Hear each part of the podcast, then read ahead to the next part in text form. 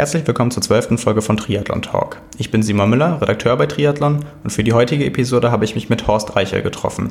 Horst ist 36 Jahre alt und bereits seit vielen Jahren auf den Langstrecken unterwegs, nachdem er im Alter von vier Jahren zunächst mit dem Schwimmen begonnen hat. Nach seinem Wechsel zum Triathlon war er zunächst auf der Kurzstrecke aktiv und er hat 2014 unter anderem den Ironman Kalmar in Schweden gewonnen und ist 2017 Zweiter bei der Premiere des Ironman Hamburg geworden. Dadurch, dass Horst schon so lange dabei ist, habe ich mich mit ihm über die Entwicklung des Triathlons auf Kurz- und Langdistanz unterhalten, über seine Zeit als Nachwuchsathlet im Nationalkader zusammen mit Jan Frodeno und Co. gesprochen, die es ihm nicht gerade einfach gemacht haben und mich mit ihm über sein Training, seine Erfahrung aus vielen Jahren Profisport unterhalten und mich mit ihm über seine Ziele ausgetauscht. Danke, dass ihr mit dabei seid und viel Spaß beim Zuhören.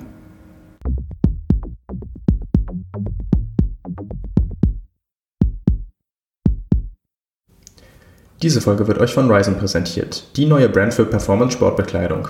Momentan findet ihr Ryzen auf allen großen Triathlon-Messen in Europa. Kleiner Bonus für alle Podcast-Hörer: Wenn ihr eine Mail mit dem Betreff Triathlon Talk an info at ryzen.net schickt, erhaltet ihr einen Gutschein für einen gratis Kaffee an einem Ryzen-Stand oder im Flagship Store in Köln. Zusätzlich nehmt ihr so auch noch an der Verlosung von einem Myth Aero Sleeve 3 Race Suit und einem der neuen Recharged Fuel Hoodies teil. Also schaut mal bei den Jungs und Mädels von Ryzen vorbei, entweder am Stand oder im Netz auf ryzen.net. Ja, Horst Reichel, erstmal schön, dass du da bist und äh, vielen Dank. Wir treffen uns hier vom Ironman Hamburg 2018, äh, sind auf deinem Hotelzimmer. Ähm, vielleicht mal als Anfangsfrage, welche Erinnerungen verbindest du mit Hamburg, gerade im Hinblick darauf, dass du ja letztes Jahr hier schon bei der Premiere gestartet bist? Ähm, also auch erstmal Hallo von meiner Seite an die Zuhörer. Ja, Erinnerung ziemlich gute, deswegen äh, bin ich auch wieder am Start. Also letztes Jahr war das schon äh, ein tolles Erlebnis. Klar, das Ergebnis war natürlich super, aber auch so das ganze Rennen mit der Stimmung, mit den, den Hamburger Zuschauern, das hat schon richtig Spaß gemacht und deswegen, äh, ja, hing mir diese positive Erinnerung noch lange, lange bei mir fest und da war eigentlich relativ lang oder früh klar, dass ich auch hier wieder starten werde, wenn es klappt zeitlich. Du bist ja nun auf der Langdistanz äh, schon ziemlich lang dabei. Ich glaube, deine erste Langdistanz hast du 2009 gemacht. Das ja. sind mittlerweile auch schon neun Jahre. Hamburg äh, letztes Jahr Platz 2. Du hast äh, 2013, nee, 2014 Ironman in Schweden gewonnen. Ja. Und äh, danach ist quasi das Rennen in Hamburg aus dem letzten Jahr schon so gesehen ein zweitbestes Ironman-Ergebnis. Ähm, rückblickend vielleicht mal das, das Rennen betrachtet, war das wirklich so, dass du einen extrem guten Tag hattest mit Platz 2 oder würdest du sagen, irgendwie, ähm, ja, es gab andere Rennen, wo du vielleicht nicht Zweiter geworden bist, aber wo ja. deine Leistung besser war? Hm, ja, also von, der, also von den Ergebnissen her hatte ich schon ein paar, paar Podiumsplätze schon auf der Langdistanz im Ironman. War ja schon mal in Western Australien Zweiter, in Schweden Dritter, äh, Barcelona Zweiter. Ähm, ja, von der Leistung her, es war halt nach einer, nach einer äh, längeren Durststrecke auf der Langdistanz endlich mal wieder ein respektables Ergebnis, was für mich halt äh, für den Kopf extrem wichtig war. Mm, das Rennen an sich war von der Leistung her, ähm, ja, ein bisschen schwierig zu erklären. Ähm, also sagen wir es mal so, ähm, ich bin da schon mit sehr großen Ambitionen da reingegangen, muss ich gestehen. Und habe da äh, ähm, doch, äh, also bin äh, vorne als Zweiter aus dem Wasser gekommen und habe beim Rad dann relativ viel investiert und riskiert und wurde dann aber am Radfahren da ziemlich, ziemlich äh, bestraft, dann ab Halbzeit. Das, ich habe dann kaum die Kurbel rumgekriegt.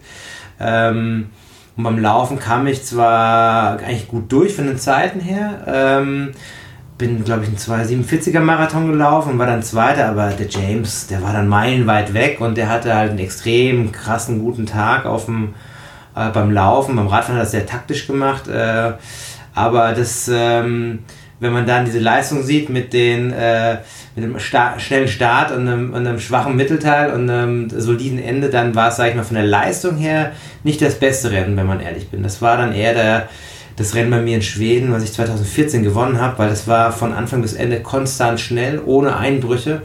Und letztes Jahr gab es wirklich diese bekannten Höhen und Tiefen und umso glücklicher war ich dann auch äh, ähm, im Zielbereich, dass es dann doch noch gelangt hat. Aber ich bin da, muss ich sagen, glaube ich auch ein bisschen mit dem blauen Auge davon gekommen, weil es gibt dann auch Rennen, wo du dann halt äh, nicht mehr die Laufbeine hast und dann pff, läufst du drei Stunden und oder langsamer und dann bist du weg von Podiumsambitionen und deshalb, äh, ja, was das angeht, war das Ergebnis gut.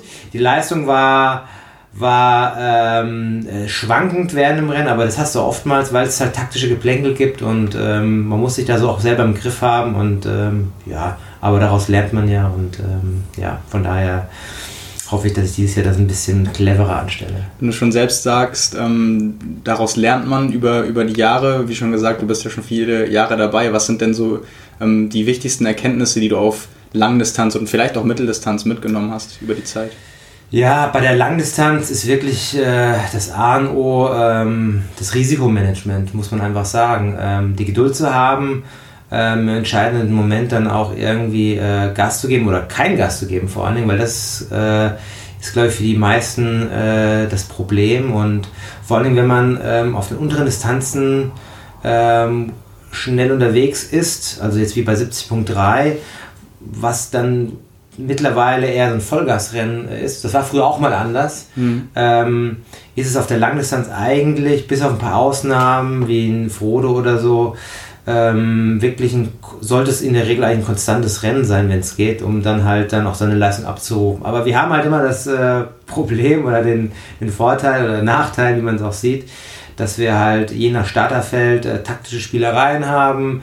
Ähm, ist beim Radfahren irgendwie die Möglichkeit da rauszufahren. Die Felder sind oftmals eng und ja, da muss man halt gucken, dass man da da irgendwie sauber rauskommt und ja, ist dann äh, von Rennen zu Rennen unterschiedlich. Man sieht halt bei den großen Rennen, oftmals wie in Hawaii, gibt's halt, äh, ist es halt ganz extrem, da wird es auf die mhm. Spitze getrieben, deswegen ähm, platzen dann auch so viele von den Top-Leuten und äh, ja, aber da zeigt sich auch, dass eigentlich eine, eine, eine konstante Leistung im Rennen äh, eigentlich am besten ist, aber man kann es sich nicht immer aussuchen, das ist das Problem. Und wie ja. gesagt, bei, bei, bei der Mitteldistanz, da geht es in die andere Richtung, dass es mittlerweile echt oft so ist, dass man dann von Anfang bis Ende Vollgas geht, ohne Rücksicht auf Verluste. Ja, auf, auf Hawaii kommt ja noch dazu, dass die meisten Leute oder auch von den, von den Top-Favoriten, wenn die dann irgendwann einbrechen und wirklich nur noch ins Ziel traben, da ist ja wahrscheinlich eher die Einstellung, also entweder alles oder nichts. Ja. So ähm, für, für ein, also die, die, Leute, die sagen, für einen achten Platz mache ich das hier nicht, sondern ja. entweder lande ich auf dem Podium oder wenn ich dann halt wirklich Platz und 40. werde, dann ist es egal. Das ist ja schon dann äh, von den meisten die Einstellung. Wie, wenn, wenn du sagst, irgendwie, das sind diese taktischen Spielchen, wie gehst du vor einem Rennen dann, mit welcher Einstellung gehst du da ran? Also hast du dann, legst du einen Plan A, B, C zurecht? Äh, spielst du das durch oder bist du jemand, der sagt irgendwie, ich lasse es auf mich zukommen? Naja, also ganz blauäugig sollte, äh, gehe ich da nicht ran. Also ich schaue mir schon an, äh, wer auf der Startliste steht und schaue mir an, äh, welche Stärken und Schwächen äh, die Athleten haben und wie deren Saisonverlauf war, weil das ist dann auch wichtig wenn irgendeiner ähm, vielleicht dieses Jahr eine extrem gute Saison hatte, dann ist er dann entsprechend höher geratet bei mir.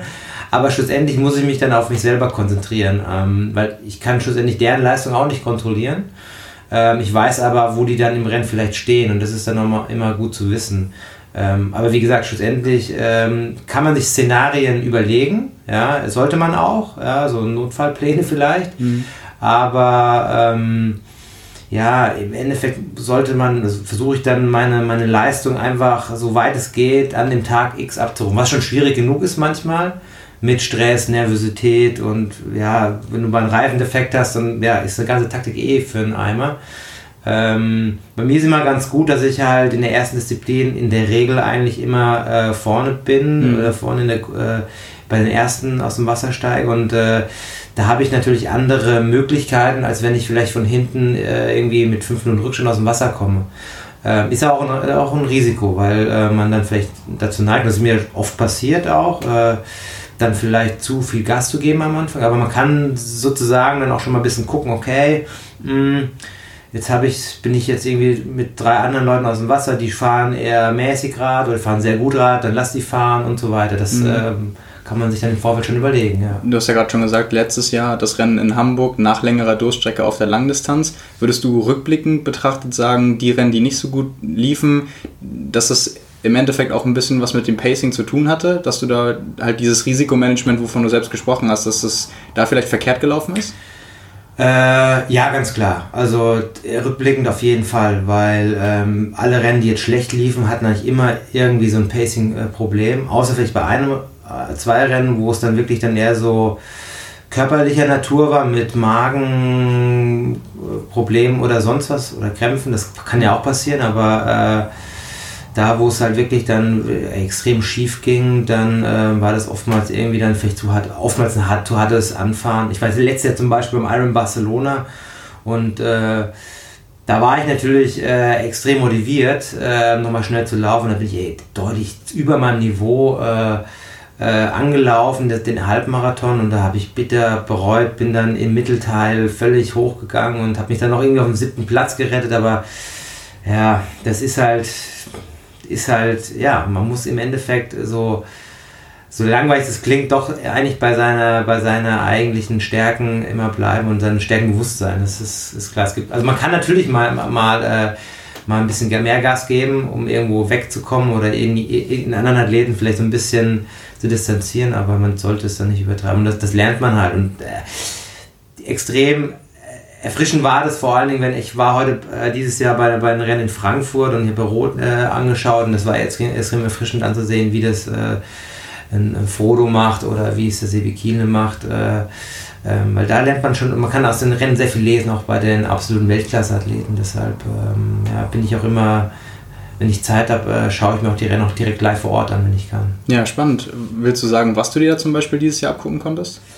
Ja gut, ich meine, in Frankfurt ist ja bei mir um die äh, Haustür, ähm, gut, meine Freundin ist ja auch gestartet, da, da war das ein bisschen schwieriger mit dem Anschauen, aber ja, ich meine, die, die Laufleistung vom, vom, vom Jan, die war natürlich äh, dem, dem absolut äh, taktischen Radfahren geschuldet, was, was dann natürlich auch klar war, ähm, was nicht heißt, dass sie jetzt gebummelt sind, aber ähm, das ist natürlich klar, dass, dass, dass die Energie dann vorhanden ist fürs Laufen und dass der das Potenzial hat, da so schnell zu laufen, war ich immer, immer klar und der hat es halt dann mal anders ausgelegt und äh, sicherlich auch ein Ausrufezeichen für die, für die für die anderen Jungs, aber das war interessant zu sehen und beim, beim Sebastian Kiel war das natürlich äh, da Rot auch äh, interessant, weil ähm, das Schwimmen dann relativ langsam war scheinbar und er überraschenderweise mit der ersten Gruppe rauskam. Die Zeiten waren auch nicht so schnell und dann halt beim Radfahren seine Stärke ausspielen konnte. Wobei man ja fairerweise sagen muss, ähm, also die, sie haben sich ja selbst eingestanden, also sowohl Sebastian Kienler als auch irgendwie beispielsweise Jesse Thomas, die ja, ja oft zusammenschwimmen, aber dann in der ja. zweiten Gruppe, ähm, die waren ja trotzdem nur in Anführungszeichen knapp anderthalb Minuten langsamer als Lucy Charles, ähm, was ja. ja. in oder auf Hawaii letztes Jahr dann auch noch irgendwie vier, fünf Minuten waren. Ja. Ähm, ja, also vielleicht kam da irgendwie beides zusammen. Vielleicht ein ganz gutes Schwimmen für die schwächeren Schwimmer erwischt und ja. vielleicht lag das auch an den Umständen Neo kann, und. Also die kann auch sein, aber man sieht halt, wenn, wenn, wenn so ein Rennverlauf sich entwickelt, ja, wie jetzt in Rot, dann, dann wird auch äh, taktisch an, auch anders agiert vielleicht. Und dann fährt man Jesse Thomas mit beim Kiele und da neutralisiert sich eine Gruppe dahinter, weil die alle Schiss haben, da mitzufahren, hochzugehen und dann gehen halt, kommen halt Riesenabstände zwischen zusammen und dann kommt ein Worth und macht komplett, also macht dann die Pace überwiegend und ja, das ist halt so, das ist Racing und das macht es ja. ja auch interessant und spannend. Ja, wir haben jetzt gerade quasi durch den Einstieg, dass wir in Hamburg sind, dass das Rennen bevorsteht, dass du das Rennen letztes Jahr gemacht hast, so ein bisschen am Ende angefangen. Ja. Vielleicht spulen wir mal ein bisschen die Zeit zurück. Wie bist du ursprünglich in den Sport gekommen? Zum Triathlon oder vielleicht generell vorher in den Sport? Ähm, na gut, also da muss ich jetzt äh, lang ausholen. Aber also ich bin, äh, bin ja Jahrgang 82 und ich habe, glaube ich, so mit vier Jahren mit Schwimmen angefangen, aber auf so einem, äh, bei so einem Dorfverein. Ähm, mit zweimal Schwimmen die Woche und das habe ich dann relativ lang gemacht ähm, in Funkstadt und äh, Darmstadt war damals so für Triathlon bekannt und äh, irgendwann habe ich bei einem Schwimmwettkampf eine Ausschreibung für einen Schnupper-Triathlon in die Hand bekommen. Bürgerpark-Triathlon war das, äh, boah, 92 oder so. Ähm, und meinte ich so zu meinem Vater, ja, das könnte ich doch mal ausprobieren. Und äh, ja, das hat mir dann so viel Spaß gemacht. Ich war dann, glaube ich, äh, da gab es andere Altersklassenwertungen, aber da war ich, glaube ich, irgendwie gesamt äh, zweites Mädchen. war also ein interessantes Ergebnis. Also ich war im Laufen, ich war im Schwimmen sehr gut, im Laufen war ich echt schlecht und im Radfahren, das, das, das habe ich dann hinbekommen. Aber da, das hat Spaß gemacht und dann habe ich dann angefangen mit dem Triathlon so mehr oder weniger so mit, mit, ja, zwölf oder elf, wie gesagt. Und dann habe ich das erstmal so für mich gemacht, ohne Verein.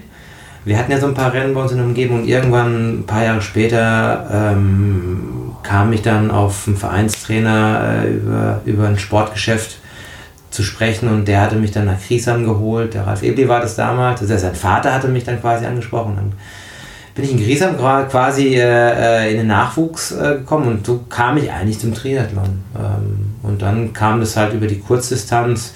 Ja, ich war im Landeskader, dann war ich so im erweiterten Nationalkader für die für, für den Nationalkader an sich hat es dann nicht gelangt, da waren die Jungs einfach zu stark und nicht zu schwach. Ja, da war ja Frodeno, äh, Prochno, äh, Steffen Justus, Sebastian Dehmer, alles in meinem Jahrgang, alle bei Olympia, davor und danach war es vielleicht ein bisschen einfacher, aber ja, da war es dann für mich dann echt schwer, dann eigentlich da reinzukommen und ähm, die waren auch echt auch saugut und ja, so, so, so habe ich dann die ersten Jahre so bis Mitte 20 so auf der Kurzdistanz äh, verbracht, habe dann angefangen zu studieren, bin in der Bundesliga gestartet, für Griesheim damals noch ähm, und kam dann irgendwann ähm, auf die Idee halt doch mal Langdistanz äh, zu machen, einfach so aus Spaß oder erstmal auf eine Mitteldistanz und dann später eine Langdistanz, so als Abschluss von der Triathlon-Karriere eigentlich. Und äh, ja, weil in der Bundesliga war ich so im Mittelfeld, da war ich eigentlich ganz gut. Also ich war schon immer sehr solide, aber ich war halt, ich habe da keine Rennen gewonnen, muss man einfach sagen. Und, mhm. äh, und dann habe ich dann irgendwie deutsche Meisterschaft in Mitteldistanz gemacht und war dann, wurde dann deutscher Vizemeister in der Elite und das war dann so für mich, okay, das, da liegen mir die Strecken dann auf der,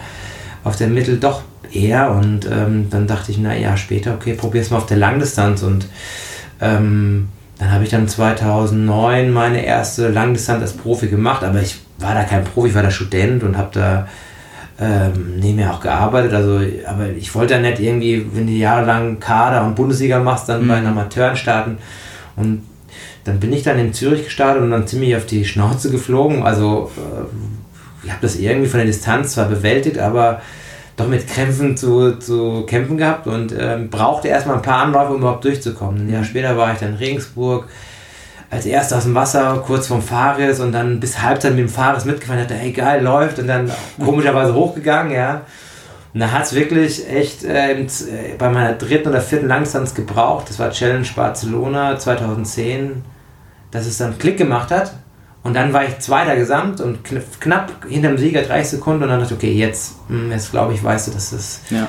dass es passt. Und seitdem mache ich eigentlich Langdistanz äh, und Mitteldistanz und ab und zu mal Kurzdistanz, aber Hauptgeschäft, wie man so schön sagt, ist Langdistanz. Ähm, ja, das ist schon eine Weile her. Würdest du sagen, ähm, gerade zu der Zeit, als du mit Langdistanz angefangen hast, war das dann eher so, wenn du auch schon sagst, als Student und nicht voll professionell, sage ich mal, so Learning by Doing, einfach ausprobieren und erstmal gucken, weil heutzutage, wenn man das sieht, wenn die Kurzdistanzler hochkommen, das ist ja alles ein, ein ganz anderes Niveau mittlerweile. Die, ja. die geben sich da nicht, nicht die Blöße irgendwie, ähm, das mal einfach so auszuprobieren, sondern wenn die den Schritt machen, dann ist ja mittlerweile alles durchgetaktet und schon wirklich sehr, sehr professionell. Mhm. Wie hast du das damals erlebt? Ja, das war auf alle Fälle anders. Ähm, äh, ich meine, ich habe da meine erste Mitteldistanz ähm, in, der, in, der, in der Hoffnung gemacht, ich, ich will mir lang zwei Bananen und ähm, ein bisschen ISO-Getränk und dann komme ich durch. Und dann kam ich aber gerade so durch. Und das, äh, also ich habe mir da auch gar nicht so viel Gedanken gemacht, weil ich habe das eigentlich ein bisschen auf die leichte Schulter genommen, in einem jugendlichen Wahn, sage ich mal. Ähm, man hat sich dann halt viel über, klar, auch über Magazine, Triathlon-Magazine informiert und so. Und ich habe damals ähm, ähm, natürlich auch mit dem Coach zusammengearbeitet, auch mit dem Ralf Ebli, der hatte mich auf die erste Langdistanz wieder vorbereitet, nachdem er dann raus war aus dem Verein und Bundesnachwuchstrainer wurde. Und da hatte ich schon viel Know-how. Und er hatte ja schon Langdistanzathleten mit dem Timo Pracht und mit, äh, mit der Sonja Theisig. Und, und äh, da habe ich viel von ihm mit, mitbekommen und habe dann die groben Schnitzer vermieden, aber klar, die man muss auch selber Erfahrung machen und da, da gab es halt keinen YouTube-Channels von irgendwelchen Sportlern, was jetzt so gehypt ist, was eigentlich total cool ist, weil ähm, wenn, wenn man also Erfahrungsberichte darin zieht, dann, dann kann man ja schon mal per se gewisse Dinge mal ausschließen, die man nicht machen sollte. Mhm. Und das wusste man nicht so. Mit Ernährung war das auch nicht so äh, ähm, klar während dem Rennen, wie viel Kohlenhydrate ich brauche und äh, Gels äh, in der Menge oder Riegel oder was auch immer. Das war dann alles sehr, sehr experimentell. Und, ähm, und klar, manche, ich kenne viele, die haben das auch so gemacht wie ich und, und dann hat es bei denen sofort geklappt und äh, ja, das äh, war schon, schon ein bisschen Learning by Doing, genau. Ähm, aber es waren andere Zeiten, ganz klar. Also das ist noch gar nicht so lange her. Ja. Das ist verrückt. Also ich mhm. bin mal gespannt, wie sich das in fünf Jahren äh, weiterentwickelt. Weil jetzt hast du so viele Informationen irgendwie frei rumliegen, die zwar nicht so gebündelt sind, aber wenn man festes Bestreben hat, dann irgendwie Triathlon zu machen, dann da kommt man schnell, schnell an Informationen ran. Und das ist eigentlich ganz cool, weil äh, ein, ein, Amateur, der jetzt anfängt irgendwie, also hier starten bestimmt auch ganz viele Rookies beim Ironman Hamburg, äh, die haben ja, kriegen ja schon Pläne an die Hand und Tipps und Tricks. Das, das gab es damals noch nicht. Was würdest du sagen, worauf ist das zurückzuschließen? Einfach, dass der Sport an sich größer geworden ist, dass Mittel- und Langdistanz einfach professioneller geworden ist, weil die ehemaligen Athleten, die vorher bei Olympia waren, hochgekommen sind? Ja. Was, was würdest du da sagen? Ja, also ich glaube einfach äh, der Stand der Technik erstmal, das hat gar nicht so viel mit dem Sport zu tun, sondern einfach, dass jetzt jeder ein Smartphone hat, äh, Internetzugang überall hat, dass dadurch Information schneller verfügbar ist. Äh, das ist ein Riesengrund. Und klar, der Triathlon, der ist natürlich deutlich populärer als damals. Ähm, zwar noch Randsportart, aber es machen viel mehr Leute Triathlon und können beziehungsweise damit was anfangen. Ja. Und es hilft natürlich auch dem Sport, da Informationen äh, in die breite Masse zu streuen. Ähm, ja, aber ich meine, diese, diese Informationen, die, die es halt so gibt aus dem Magazin, ich meine, wir haben extrem erfolgreiche Langdistanzler, also wir hatten davor extrem erfolgreiche Kurzdistanzler. Die haben natürlich schon gepusht. Damals mit dem, mit dem Weltmeistertitel vom, vom Daniel Unger fing das, glaube ich, schon so an, kann man sagen. Da war das wirklich ein Hype. Das ging wie so ein Ruck durch die, erstmal durch die Sportlandschaft und dann wusste auch mhm. so hier bei mir im Dorf, wer Daniel Unger ist, das war schon cool und so, ähm, die auch mit nichts mit Triathlon am Hut hatten und das half natürlich auch. Du brauchst halt diese, diese Role Models, um dann halt den Sport zu repräsentieren. Und wenn die nicht da sind, dann wird es natürlich schwer, schwer in der breiten Öffentlichkeit. Und momentan haben wir natürlich eine krasse Situation, dass wir halt so viele äh, Weltmeister in den letzten Jahren stellen konnten bei den Männern, dass das da natürlich in aller Munde ist. Und wenn da in, in der ARD Sportschau Triathlon erwähnt wird. Früher, da hast du jetzt mhm. äh, daran gar nicht äh, glauben können. Jetzt ist es, äh, guckst du Tour de France und dann wird da von Triathlon gesprochen. Ja, das ist schon krass. Ähm, und es hilft dem natürlich auch. Ja. Ja. Vielleicht noch einmal zu deinen Anfängen zurück, weil du ja quasi oder weil sich das ja so entwickelt hat, dass du Student warst und dann Langdistanz-Triathlon gemacht hast und du bist ja dann dabei geblieben. Also du hast es zwar ausprobiert, aber es ist dann ja schon eine, eine lange Laufbahn bis jetzt und noch weiter geworden. Ja. Ähm, hast du das, war das für dich abzusehen? Gab es einen Zeitpunkt oder welcher Zeitpunkt war das, wo du gesagt hast, hey, ähm, ich würde das eigentlich als Beruf machen und mhm. auch, auch länger und ich probiere das einfach mal? Ja, also das war so gar nicht geplant. Also ich, als ich mit Triathlon angefangen habe, wollte ich schon, schon immer so leistungsorientiert Triathlon machen und ich hatte schon durch damals Lothar Leder und den Leuten aus meiner Umgebung, äh, fand ich schon immer cool, also so dieses Profitum, äh, ich selber mal auszuüben, aber erst auf der Kurzdistanz. Aber die, diese Träume haben sich dann relativ schnell, schnell zerschlagen, weil ich da einfach nicht... Äh, nicht gut genug dafür war, ja, also ähm, mit so einem starken, äh, starken Konkurrenzsituation auch. Und ähm, da war das eigentlich nicht so ein Thema. Und dann kam er durch die, durch die Erfolge dann auf der Mittel- und Langdistanz kam es dann wieder auf. Und dann, ja, ich habe dann, wie gesagt, damals äh, studiert und nebenbei in der Schule gearbeitet, ich habe Lehramt studiert, ich bin noch nicht fertig, das wird mir noch, ähm, ja, dann, dann gab es halt kam wie, wie Küken zum Ei, dann, dann hatte ich dann schon die ersten kleineren Sponsoren und erstmal Materialsponsoren und dann Sponsoren, die dann ein bisschen das auch finanziert haben. Aber davor habe ich alles selber bezahlt. davor gab's, musstest du auch als Profi deine Startgebühren zahlen. Das war mhm. echt heftig für einen Studenten, aber ähm, hat es dann über die Preisgelder quasi abgedeckelt. Ähm, ja, und dann kam irgendwie das eine zum anderen und ich hatte dann irgendwie ähm, auch Glück gehabt, dann die richtigen Leute zu kennen und kam dann quasi äh, an so, an so einen Hauptsponsor ran, der das halt so in so einer Art Team dann machen wollte. Carfax-Team hieß es damals und äh, da war damals die Silvia Feld drin, ähm, die an Ironman Nizza gewonnen, der David Plese, der jetzt im Bahrain-Team ist, war drin. Das kennt keiner, weil das eigentlich total unter dem Radar lief, aber das war so die Möglichkeit, ähm, das professionell zu machen, weil mhm. die ähm, die finanziellen Mittel hatten. Und ähm, das war so der erste Step eigentlich ins Profitum. Aber da habe ich noch nebenbei noch studiert und äh, dann kam dann, also es ging dann nur ein Jahr, weil das dann einfach ja, sich für die nicht so gerechnet hat, äh, äh, ging das quasi dann, kam dann Kontakt dann äh, mit, über meinen Trainer mit, mit, mit Timo Pracht zustande und dann gab es eine neue Teammöglichkeit und da war quasi der Punkt erreicht, zu sagen, okay, jetzt musst du dich, glaube ich, entscheiden, weil sonst wird es einfach schwierig, äh, konkurrenzfähig zu sein. Und dann habe ich mir gesagt, okay, ich versuche das mal ein paar Jahre und ähm, lass mal äh, alles liegen, war, bin scheinfrei da gewesen und dachte, okay, brauchst jetzt rein theoretisch auch äh, nicht arbeiten, also, beziehungsweise ähm, das Team übernimmt dann die groben Unkosten. Und probierst es einfach mal aus. Ja? Mhm. Und versuchst mal maximal möglich viel zu trainieren und gesund zu bleiben und halt erfolgreich zu sein. Und dann kamen dann die Erfolge auch äh, deutlich schneller, ne? weil, weil hat man auch einfach mehr Zeit und, und äh, Ruhe, auch sich vorzubereiten, muss nicht irgendwie zwischen Tür und Angel trainieren und das geht natürlich auch, ähm, hat natürlich die Gefahr ins Übertraining zu kommen. Und so kam es eigentlich zustande und so seitdem bin ich eigentlich da ähm, als, als Profi unterwegs. Ich coach noch so ein bisschen nebenbei, aber das, da, da blieb mir eigentlich in der, in der Vergangenheit so ein bisschen wenig Zeit und ja, so, so war das eigentlich, äh, so kam, kam ich eigentlich in, in den Profisport eigentlich rein. Aber die Vorstellungen waren halt schon, schon andere wie heutzutage, wenn man mit vielen jüngeren Athleten spricht. Also ich musste erstmal Leistung irgendwie produzieren, dass, dass dir überhaupt die Überlegung anstellst, ins Profitum einzukommen, äh, reinzukommen. Also wie gesagt, ich war erst deutscher Vizemeister auf der Lang äh, Mitteldistanz, da war ich noch in der Uni und habe gejobbt und so. Und dann, mhm da habe ich auch nicht gedacht, ah, soll ich jetzt voll, wenn das meine Eltern hören, die, die, die killen mich, ja. ähm, ich, die waren natürlich nicht begeistert, aber dadurch, dass ich eh mal unabhängig war, ähm, habe ich gedacht, okay, was, also ich muss eh selber finanzieren, also mache ich das jetzt. Punkt aus. Und ich war ja auch schon äh, Mitte 20, ja, also mhm. äh, Mitte, Ende, äh, Mitte 20 und da bist du schon ein bisschen älter und dann hast du schon ein bisschen das Ganze reflektiert, aber ja, jetzt bin ich immer noch dabei, ne? also mit 36. Was mich bei der Kurzdistanz nochmal interessieren würde, weil du eben gesagt hast, du hast dann schnell gemerkt, dass es nicht, nichts mhm. wird.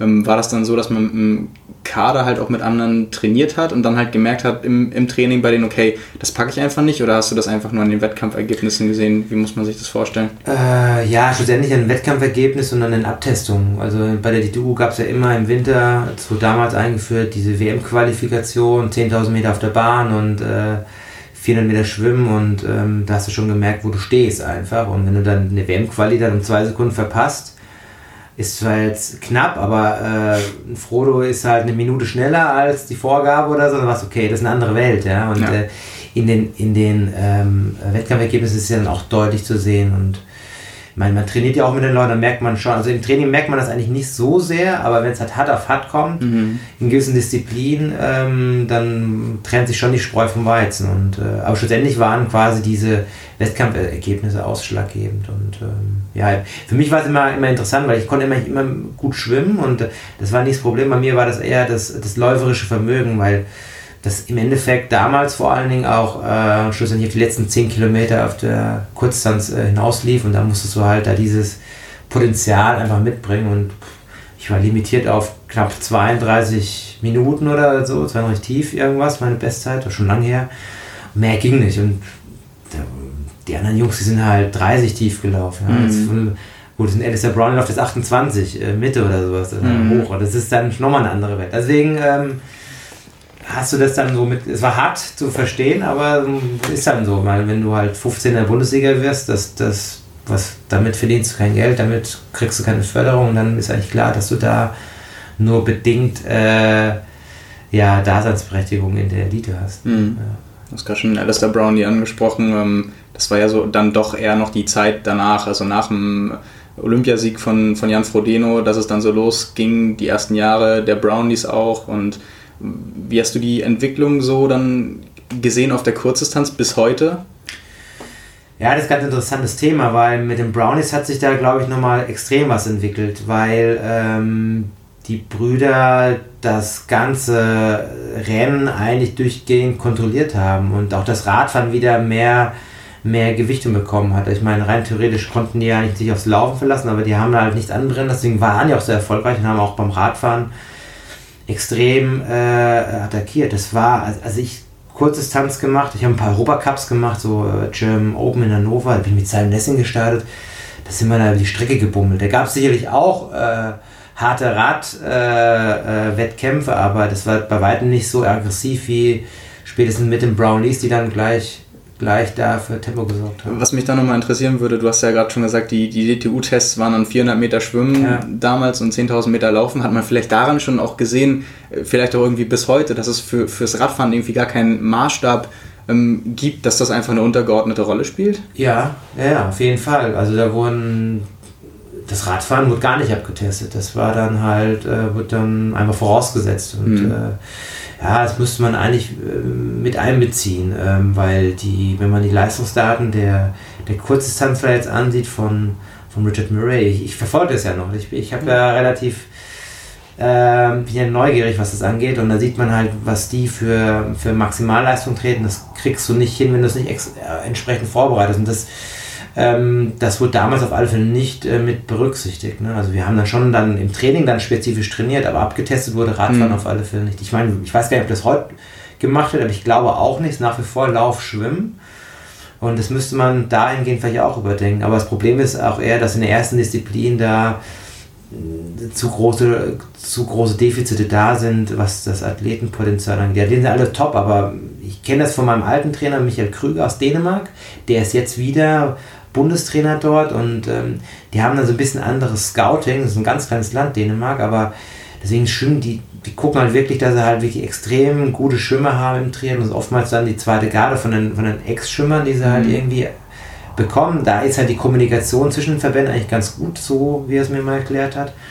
Und das machen, glaube ich, die Engländer auch so mit den Läufern. Deswegen, da gibt es ja jetzt so einen, so einen Nachwuchsathlet, der extrem schnell läuft und auch mittlerweile saugut schwimmt. Ich weiß gar nicht, wie der heißt. Alex Yee, Alex Yee Ja, genau, richtig. Ja. Das ist der, der auch jetzt letztens auf der Bahn 27, äh, 51 gelaufen ja. ist, als Richard Ringer da gewonnen hat. Also noch, noch schneller, noch 40 Sekunden schneller als Brownie ja. ähm, damals auf der Bahn genau. gelaufen ist. Und, und, und das, das so Potenzial brauchst du, äh, um auf der Kurzdistanz halt da vorne erfolgreich, erfolgreich zu sein. Und das äh, ist halt, glaube ich, bei uns ein bisschen schwierig, weil da haben wir nicht so viel. Wir haben so ein paar echt gut, ja, denen ja alles super gut und so, und aber, aber das ist nochmal eine ganz andere, eine ganz andere Welt. Das ist ein bisschen schwierig mit dem Scouting. Das hat, man darf es gar nicht so auf dem Verband auch so runterbrechen, weil das gesamte äh, Sportsystem ist ja irgendwie zu hinterfragen. Also, aber da könnte man ja, tagelang das, das ist, das ist echt ein Thema für sich, das ist wahr. Ja, ähm, ja also auch ein Paradebeispiel, ähm, wie es gut umgesetzt wurde, ist ja jetzt momentan in Norwegen. Ja. Also kann man, kann man den Triathlon nehmen, WTS-Rennen in Bermuda ja. mit drei Podiumsplatzierungen und dem ältesten Athleten, der glaube ich dann 23 ist von denen und ja. die anderen noch jünger. Ähm, aber auch sonst im Ausdauersport. Also jetzt äh, im, im Triathlon bei der Junioren-WM Norweger gewonnen, im Langstreckenlaufen ähm, 204 Marathon von einem Norweger. Ja, super also, cool, ja. Genau, wenn du da halt eine, eine, Struktur hast, ein System und eine Trainingsphilosophie und das über Jahre halt verfolgen kannst, dann scheint auch wirklich sich was entwickeln zu können. Also es ist nicht, nicht so, Norwegen ist ein kleines Land und eine Wintersportnation. Das ist ja noch nicht so, dass da die Leute an den, an den Bäumen wachsen, so ungefähr. Ja. Das, das wird ja alles hoch, hoch trainiert, sag ich mal. Ich glaube, da, da, das liegt auch an der Offenheit. Die Norweger, was wir mitbekommen haben, die sind extrem offen über ihr Trainingskonzept, tauschen sich aus international und das ist, glaube ich, wichtig, um halt voranzukommen. Wenn du halt immer deine eigenen Süppchen kochst, dann wirst du auch keinen neuen Input bekommen. Und das ja. ist, glaube ich, so das Geheimnis von so Leuten. Also. Ja. Ja, also was auch dafür spricht, ist ja, dass man von Christian Blumenfeld oder Gustav Iden alle Trainingseinheiten auf Strava verfolgen kann. Ja, genau. Also das ist ja wirklich, ähm, da, da gibt es ja nicht, nicht so viele, die das machen. Ja. Und äh, was beispielsweise Dan Lorang auch erzählt hat, als ich mit ihm den Podcast aufgenommen habe, der, der Trainer von Jan Frodene, ja. dass er sich mit den Trainern aus Norwegen ausgetauscht hat und dass die da auch ganz offen waren und dass er mit seinem Radsportteam im Trainingslager in der Sierra Nevada war mhm. und die gleichzeitig auch da waren, die dann auch gleich gesagt haben, ja Mensch, dann, dann guck doch mal, wie kennst du das schon? Und dann hat man sich zusammengesetzt und ausgetauscht. Ja. Und ähm, da war Dan auch ganz, ganz positiv und hat dann gesagt, das sind die, die Punkte, die bringen den Sport an sich dann auch voran und die, die Leistung insgesamt. Also das äh, scheint da eine, eine, schöne Entwicklung zu sein eigentlich. Ja, ja, das ist interessant, definitiv. Das ist ein gutes Beispiel mit den Norwegern, ja. ja. Kommen wir mal zurück äh, vielleicht zur, zur Langdistanz. Wenn ja. man an Langdistanz denkt, denkt man ja auch gleichzeitig immer an Hawaii. Mhm. Du bist auch schon auf Hawaii gestartet. Mhm. Ich glaube einmal? Einmal, ja. Einmal hast da eher eine, eine, negative Erfahrung gemacht, wenn man schwarz auf weiß ja. sieht, jedenfalls das Ergebnis. Wie hast du das Rennen damals das erlebt? Ziemlich übel. ja, ja, nee, das war echt ein Tag zum Vergessen. Also ich wollte es unbedingt machen und ähm, nee, ich war, keine Ahnung, gesamt, ich glaube 110. beim Profis okay, 29. oder 35. ich weiß gar nicht mehr. Ja. Aber ähm, nee, das war ein durchwachsener Tag. Schlecht geschwommen, erste Gruppe verpasst beim Radfahren war es dann noch ganz solide, mit dem Ronny Schildknecht vom Rad abgestiegen und beim Laufen bin ich quasi zerlaufen in der Hitze Hawaiis und äh, habe es aber noch durchgebracht, das war mir wichtig auch. Ähm, ich hatte auch danach keine Rennen und ich wollte es auch, auch damit abschließen ähm, an dem Tag, aber nee, das war auf jeden Fall ähm, krasse Erfahrung, weil ich hatte in dem Jahr auch in, im Sommer auch extra keine Langdistanz gemacht und dachte, ich mache es ganz clever, ich bin ultra ausgeruht und trainiere nur und äh, mache halt ein paar Mitteldistanzen und habe dann die Hawaii-Quali früh eingetütet. Ähm, ja, nix war es. War komplett das Gegenteil. Und ähm, das ist so das Gegenbeispiel, dass man auch mit zu viel Training oder halt mit falschem Training äh, da auch äh, schlecht performt. Das aber gut, das erste Mal war es eh immer schwierig, weil man das nicht einschätzen kann als junger Athlet. Deswegen kann man das, die, die das dann schaffen, ist total äh, bemerkenswert, aber man kann diese, diese Bedingungen auch schwer irgendwie äh, simulieren, es sei denn, man, man trainiert äh, irgendwie in der Hitze wie der Patrick in Texas. Das hätte ich damals noch machen sollen. ich war auf Mallorca bei super Bedingungen, aber es war einfach zu einfach. Und dann dachte boah, es ist schwimme mir 400er in, in, in 420, äh, erste Gruppe, da schwimme ich Rücken, ja, und dann kommst du in Hawaii selber, war ich so, so fernab von der Leistung, aber so ist es halt und äh, muss halt, man zieht seine Lernen aus. Wenn ich das nochmal machen sollte mit Hawaii, dann werde ich auch ein Hitzecamp in Extrembedingungen definitiv machen. Ja. Willst du dann nochmal Hawaii machen? Ja, ich, ich eigentlich schon. Also ähm, ich hatte eigentlich ursprünglich dieses Jahr geplant, aber ähm, ich wollte eigentlich im Frühjahr schon Ironman machen in Südafrika, beziehungsweise Texas hatte ich mir so offengelegt. Aber da, da die Finanzierung des Ganzen nicht äh, funktioniert hat durch das Team Sport for Good, was es äh, momentan eigentlich nur noch auf dem Papier gibt, das kann ich mal offiziell sagen. Ja. Also ich bin nicht mehr offiziell Mitglied, ich habe da intern abgesagt, wollte es nicht irgendwie breit reden. Ähm, war dann im Frühjahr auf einmal äh, die kom komplette Planung erstmal hinfällig. Mhm. Und ähm, da war das ein bisschen blöd, weil ähm, ich hatte eigentlich mit Hamburg und halt mit, mit einem frühen Rennen geplant und ja, musste dann irgendwie das Budget aufbringen. Und dann habe ich gesagt, okay, machst erstmal Hamburg-Rennen, du hast noch ein paar Punkte vom Vorjahr und schaust, dass du ein Sponsorenkonstrukt bis dahin irgendwie hinkriegst, um das, das dann hinzubiegen, ja.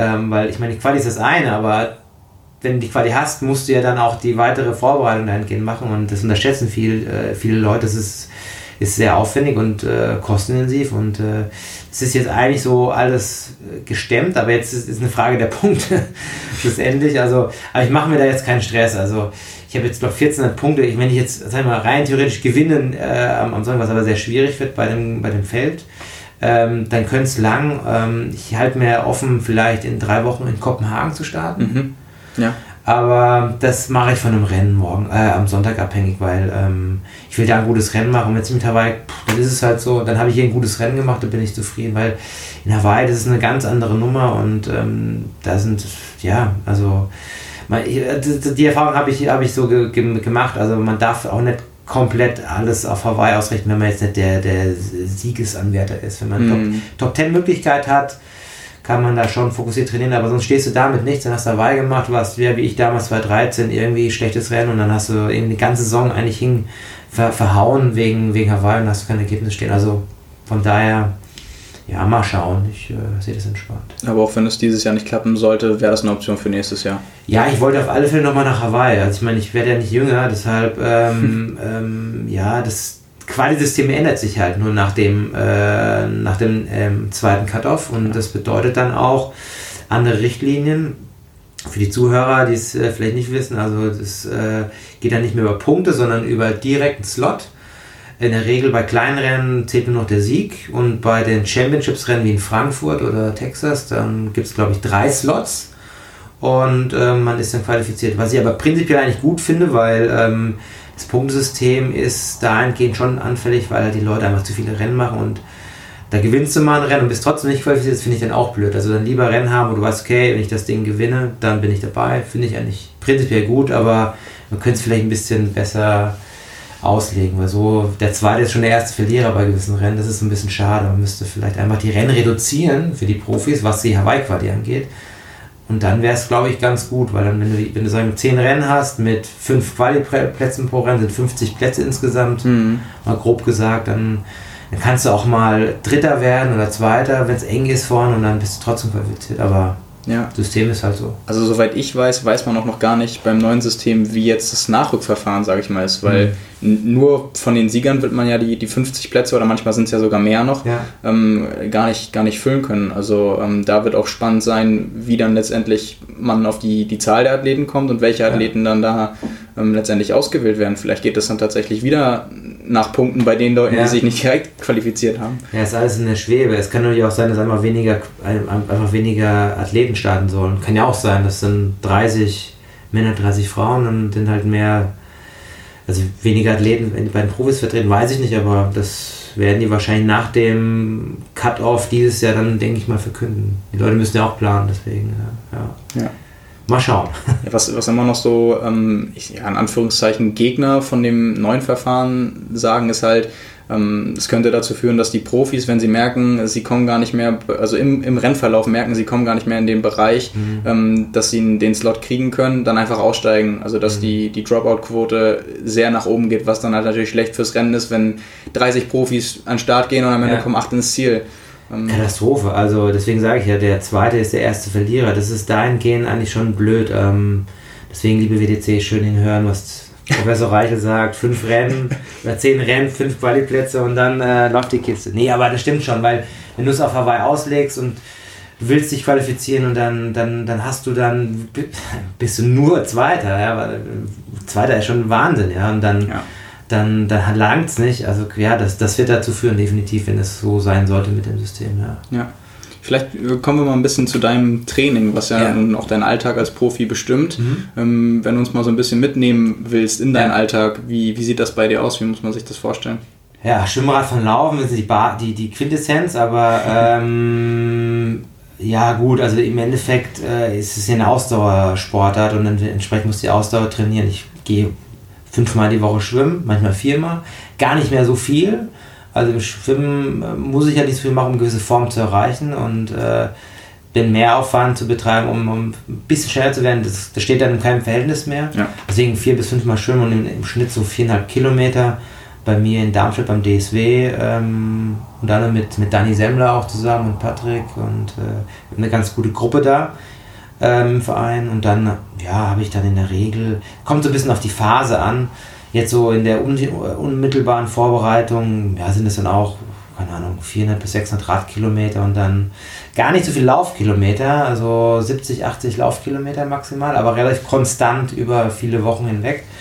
Und dann setzt der, der Coach entsprechend ähm, Schwerpunkte pro Woche, je nachdem, was halt irgendwie wichtig ist oder so. Das macht äh, der Rainer Skutschik, der auch den ähm, Andreas Dreiz trainiert. Äh, mhm und da sprechen wir uns eigentlich immer sehr eng ab. Also ähm, es gibt immer nur einen Plan für eine Woche und dann schauen wir mal, wie das so verkraftet ist und dann wird dann eigentlich erst am Abschluss der Woche gesehen, okay, wie gehen wir in die nächsten Wochen ran.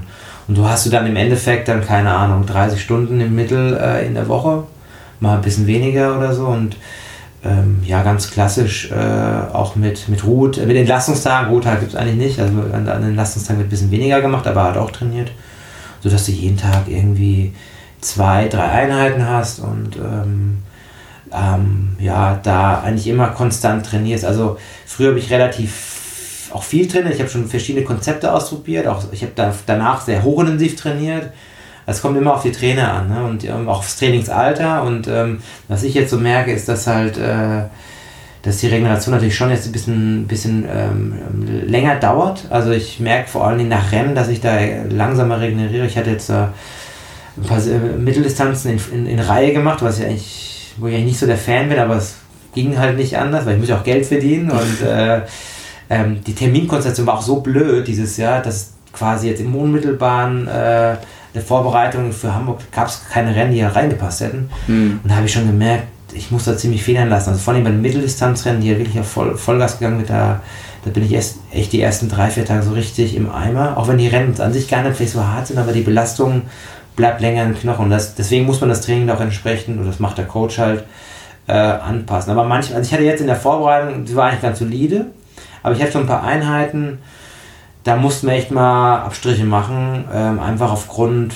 ja, äh, der Wettkämpfe vorher und auch aus Trainingsalters. Und ja, ich, also wenn ich sehr hochintensiv trainiere, was ich ab und zu noch mache, ähm, beim Laufen vor allen Dingen, weil da merke ich, da habe ich einen Benefit. Also ich ganz klassisch Tausende auf der Bahn oder sowas. Mhm. Ähm, ähm, da brauche ich doch relativ lang, um mich da irgendwie davon so zu erholen. Da muss man das Training entsprechend äh, ähm, aussteuern, ja, aber das äh, macht der Coach eigentlich ganz gut so. Bin ich eigentlich froh, dass es so gut klappt. Hast du seitdem du gemerkt hast, dass es mit der Regeneration ein bisschen länger dauert, mhm. da was geändert, was die Regenerationsmaßnahmen angeht? Äh, ja, gut, also ich habe so Massagen oder sowas, wenn du das meinst, mache ich eigentlich nicht so häufig, mache ich schon. Also bei mir ist es gar nicht so muskulär, dass ich dann irgendwie ähm, ähm, einen hohen Muskeltonus habe oder mhm. Muskelkater oder irgendwie eine, einen Ansatz von Erzählung habe, sondern einfach, dass ich so eine Grundmüdigkeit habe. Ja. Und da, da hilft dann eigentlich sowas dann nicht viel. Da geht es eher so darum, dass du dann dich eher so bewegst und so ein bisschen Kopf frei bekommst und so. Also so, eine, so ein Erschöpfungszustand ist dann schon äh, ähm, ja, eher so mit, mit einem Standortwechsel, andere, mal andere Trainingsbereiche abfahren. Also oftmals bei so ich mag das total bei ganz lockeren Radausfahrten einfach mal jenseits der normalen Straßen zu fahren. Wir haben ja viele Nebenwege bei uns im Rhein-Main-Gebiet und, und das, äh, das mache ich dann aber so, Regenerationsmaßnahmen. Ja, ich habe so pneumatische Stiefel, äh, Normatec Boots, das mhm. habe ich auch schon seit Jahren eigentlich. Das mache ich ganz häufig. Ich muss mehr, auf definitiv mehr Gymnastik machen, mehr Stretching, mehr ähm, Beweglichkeitstraining, aber das ist ganz normal, weil äh, man, man hat dann wird halt steifer so im Alter, aber ähm, ja, das, das mache ich regelmäßig jeden Tag, abends immer. Und dann, dann, deswegen bin ich eigentlich auch kaum groß verletzt. Also das ist natürlich irgendwie so ein Vorteil. Also ich habe jetzt nie jetzt irgendwie einen Muskelfaserriss oder irgendwie Ermüdungsbrüche oder sowas, weil ich echt da aufpasse und auch relativ früh vorher auch das Stecker ziehe, wenn ich merke, okay, macht es keinen Sinn, jetzt da drauf zu hauen im Training. Also du hast ein gutes Körpergefühl, würdest du sagen? Ja, aber es ist natürlich so, ähm, im Profisport tanzt man auf Messers Schneide. Ne? Und vielleicht ist, fehlt das vielleicht mir, um vielleicht einen ganz großen Coup zu landen. Das weiß ich jetzt nicht. Aber in der, in der, langfristig gesehen hat mir das eigentlich immer ganz gut geholfen. Ich hatte jetzt diesen das erste Mal so eine Plantarfasziitis. Ich hatte nie ein Problem damit. Also quasi so eine so eine Sehnenentzündung äh, der Fußsohle und ja. das hat mich echt äh, überrascht. Das hatte ich nie vorher, aber es kam auch durch eine Wettkampffolge zustande. Als, äh, wir haben uns ja in Bahrain getroffen und mhm. sind eine Woche später in Kolumbien gestartet. Ähm, und es kam danach direkt und dann, ja, das war halt einfach schlecht regeneriert, Stress gehabt, Körper nicht gepflegt, zu wenig gestretched, weil du im Flieger bist und dann bist du steif und ja, machst ein Rennen und dann hast du dann die, hast du dann sowas auf einmal. Mhm. Ja, was du eigentlich auch schon gesagt hast mit der, mit der Risikofreudigkeit im Wettkampf selbst, äh, ja. äh, kann man ja auch so ein bisschen darauf beziehen, irgendwie, wie viel sollte ich machen, wie viel kann ich machen. Genau. Das ist quasi mehr oder weniger genau das Gleiche. Ja, also ich meine, ich bin halt ein totaler Wettkampf. Am liebsten würde ich das ganze Jahr Wettkämpfe machen, aber in einem gewissen gesunden Abstand, ja.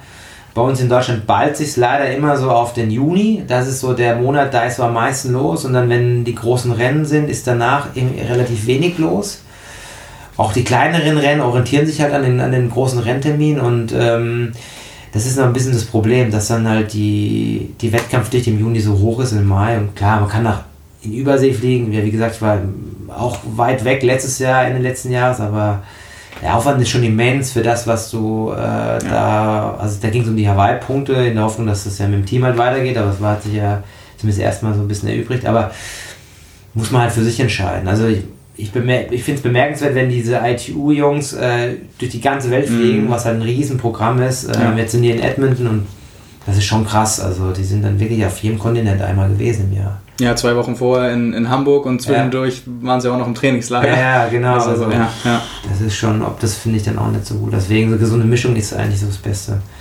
Ja, das, das, das, das muss man schon wollen. aber da haben wir als Profis, also sag mal, Profis im Sinne von Langdistanzprofis ja einen riesen Vorteil, weil wir sind selbstbestimmt, wir müssen uns keinem Verband unterordnen. Ich kann sagen, okay, das mache ich, das macht keinen Sinn. Mhm.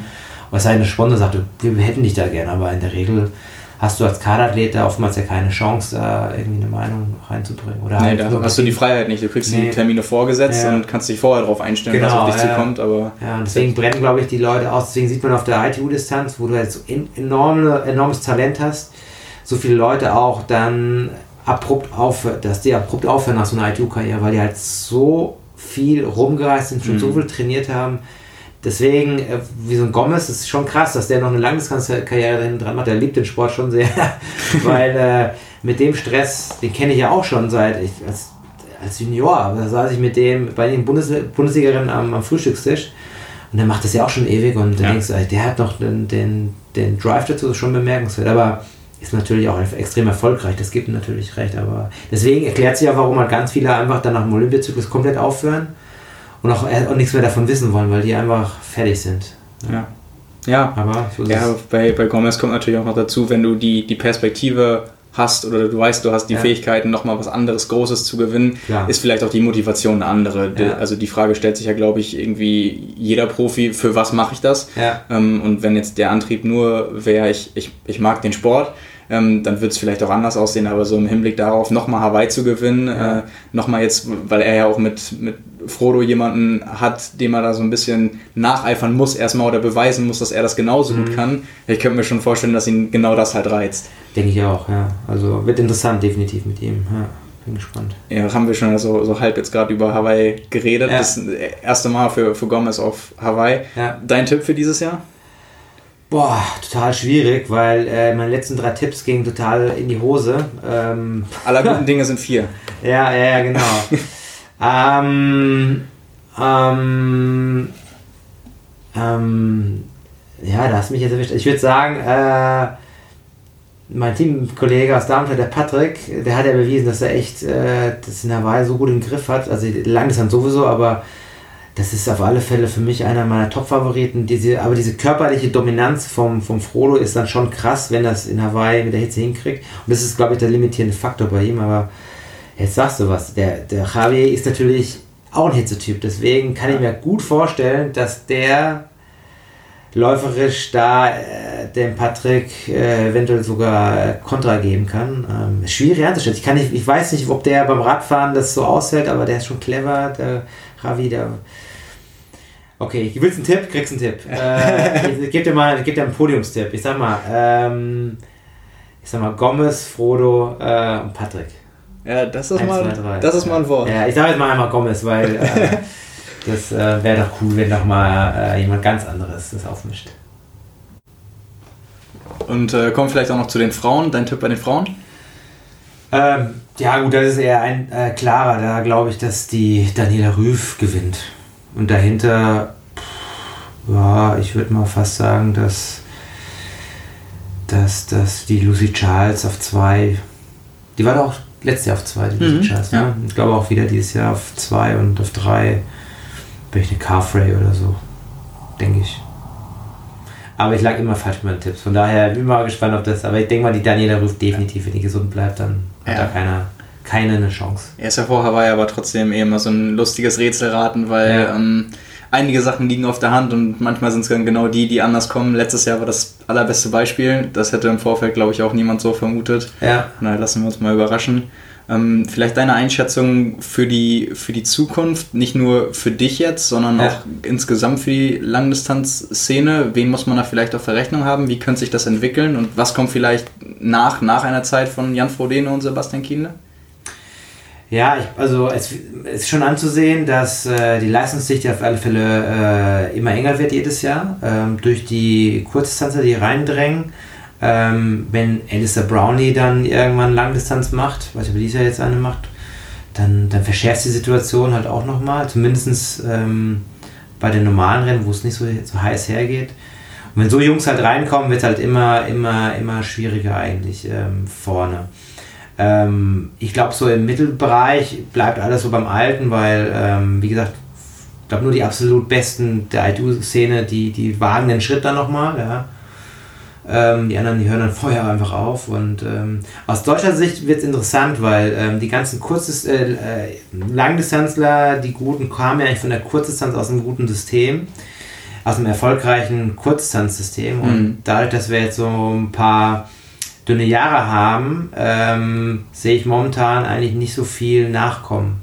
Also ich sehe es eher ein bisschen kritisch jetzt, ein bisschen düster, leider, leider. Ähm, weil wenn, wie gesagt, der Frodo und der, der Patrick irgendwann, ähm, wenn die Jungs alle mal aufhören, die sind ja auch alle jetzt Mitte 30, teilweise Ende 30, dann, ja, ich sehe keinen, also der Flo Angert hat auf alle Fälle Potenzial, aber der, der, der muss erstmal auch äh, ordentlich weiter trainieren, so wie er es natürlich macht, aber also so ein Kiele-Typ, ja, sehe ich momentan nicht mhm. äh, in den Mit-20ern.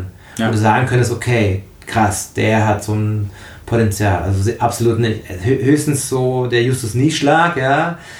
Der ist echt gut, super talentiert. Ähm, wenn der verletzungsfrei bleibt, das wäre vielleicht einer, der, der sich voll entwickeln könnte, aber sonst wird es schwierig. Und bei den, bei den Frauen, ähm, ja, da ist es eigentlich oftmals so, dass, dass oftmals Späteinsteiger, ja, also international gesehen, die Szene aufmischen, so wie die Sarah Crowley oder ähm, ja, früher ja mit Wellington und die ganzen Engländerinnen halt, die haben ja eigentlich immer was anderes gemacht und da ist es so ein bisschen eine andere Situation. Da kann ich das schwer einschätzen aus deutscher Sicht, weil da ploppen immer mal wieder echt gute äh, Frauen auf. Die Dani ist natürlich jetzt on fire und die hat ein mega Rennen in, in Rot gemacht. Und wenn sie den nächsten Step schafft, dann ist sie auf alle Fälle Hawaii äh, eine, eine Top, Top 10, Top 5 Kandidatin, aber das ist echt ein hartes Stück Arbeit und ähm, aber so eine, so eine Rüf-Dominanz oder so eine, so eine Männerdominanz beim Deutschen wird es bei den mhm. Frauen so nicht geben. Da fehlt auch einfach so, äh, ähm, ja, aktuell so die, da sehe ich momentan, viele sind ja jetzt irgendwie Mutter geworden und dahinter ist, ist wenig. Also da ist, ja, das wird, in, das wird wirklich interessant. Also ich, glaub, ich glaube, dass die in, in fünf bis acht Jahren, dass es eine relativ relativ internationales Podium gibt oder, oder Top Ten Hawaii mit wenig deutscher Beteiligung. Leider, aber ich, ich hoffe es nicht, aber wenn man sich das so äh, rückblickend anschaut mit der ITU, mit den Jungs, die nach vorne, nach ähm, vorne, auf die Langdistanz gegangen sind, dann wird das halt schon interessant, sagen ja. wir so. Ja, Justus Nieschlag hat ja schon irgendwie bei seinem Ausflug, sag ich mal, auf die Mitteldistanz ja. gezeigt letztes Jahr, dass ihm das auf jeden Fall äh, zu liegen scheint. Langdistanz ist ja immer noch ein anderer, anderer Schnack. Und äh, ja, bei Daniela Semmler darf man halt echt nicht vergessen, auch wenn sie schon so lange dabei ist, ja. liegt das ja nicht daran, dass sie schon äh, älter ist, sondern einfach den Schritt so früh gemacht hat und, und, so früh auf die Langdistanz gegangen ist. Also die hat ja auch noch ein paar Jahre, um sich noch weiter zu entwickeln. Genau, ja. Und äh, ja, von daher glaube ich auch, dass wir alle sehr gespannt sein können, was da in den nächsten Jahren auf uns zukommt. Ja, ja schöne Schlussworte und ein Blick in die Glaskugel. Ja, ähm, vielen Dank für deine Zeit und Sehr gerne. viel Erfolg äh, für das Rennen am Sonntag. Ähm, Gas, ja. Wenn wir das hier anhören oder alle das anhören, wissen wir wahrscheinlich, wie es ausgegangen ist. Von daher, jetzt äh, drücke ich und drücken wir nochmal die Daumen und dann schauen wir mal weiter. Alles klar, Dankeschön.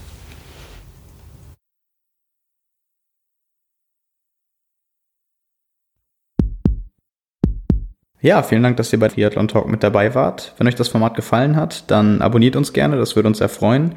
Und wenn ihr Kommentare habt, Feedback, Fragen oder Ideen, dann schreibt uns einfach bei Facebook, Instagram oder per Mail. Und ansonsten würden wir uns freuen, wenn ihr auch bei der nächsten Ausgabe von Triathlon Talk wieder reinhört.